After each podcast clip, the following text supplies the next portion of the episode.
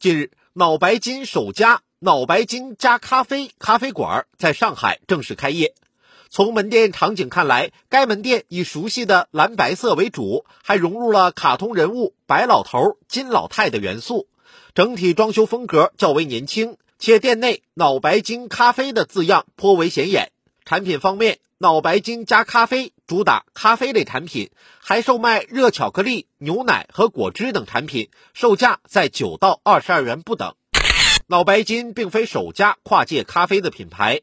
二零二一年七月十七号，同仁堂旗下 IP 芝麻健康推出“苦上苦”草本咖啡系列产品。中国邮政也在今年正式入局咖啡市场。首家邮局咖啡落地厦门国贸大厦，于二月十四号正式营业。此外，今年八月六号，老字号内联升宣布，其位于大石栏内联升总店二层的大内宫保咖啡正式营业。咖啡市场是近年来不少巨头涉足的领域，其市场规模也在不断扩大。咨询机构福若斯特沙利文数据显示，中国咖啡市场2013到2018年经历高速发展，2023年咖啡市场规模预计达到1806亿元。如今，咖啡深受年轻人欢迎，各种联名咖啡层出不穷，但圈外品牌想做好咖啡绝非易事。有业内人士指出，跨界做咖啡的品牌大多具备一定规模或是资金优势。二十多年前，脑白金凭借保健品出名，一句“今年过节不收礼，收礼就收脑白金”的广告词更是传遍大江南北。但如今，脑白金的产品受众越来越局限，仅仅有着超高知名度，销售额却不见增长。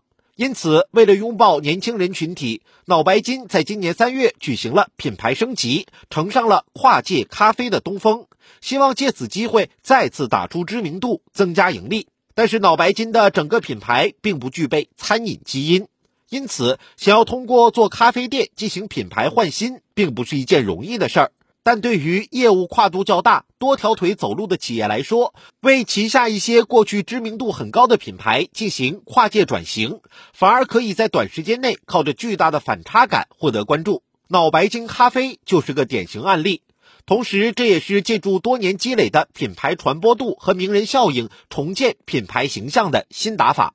想要扎根年轻群体，对品牌进行返老还童，品牌就应该深入年轻群体，制定品牌策略。咖啡就一定是年轻人的代名词了吗？答案是否定的。如今的咖啡市场巨头扎堆儿，脑白金这步棋走的似乎还过于中庸。想要抓住年轻人这一消费群体，应该深挖年轻人的喜好，抓住年轻人如今朋克养生的做法推出产品，而不是随大溜推出跨界咖啡，对品牌进行昙花一现的创新。未来脑白金还是应该利用现有资源和优势，加强产品品质和创新，进行差异化布局，从而提升综合竞争力。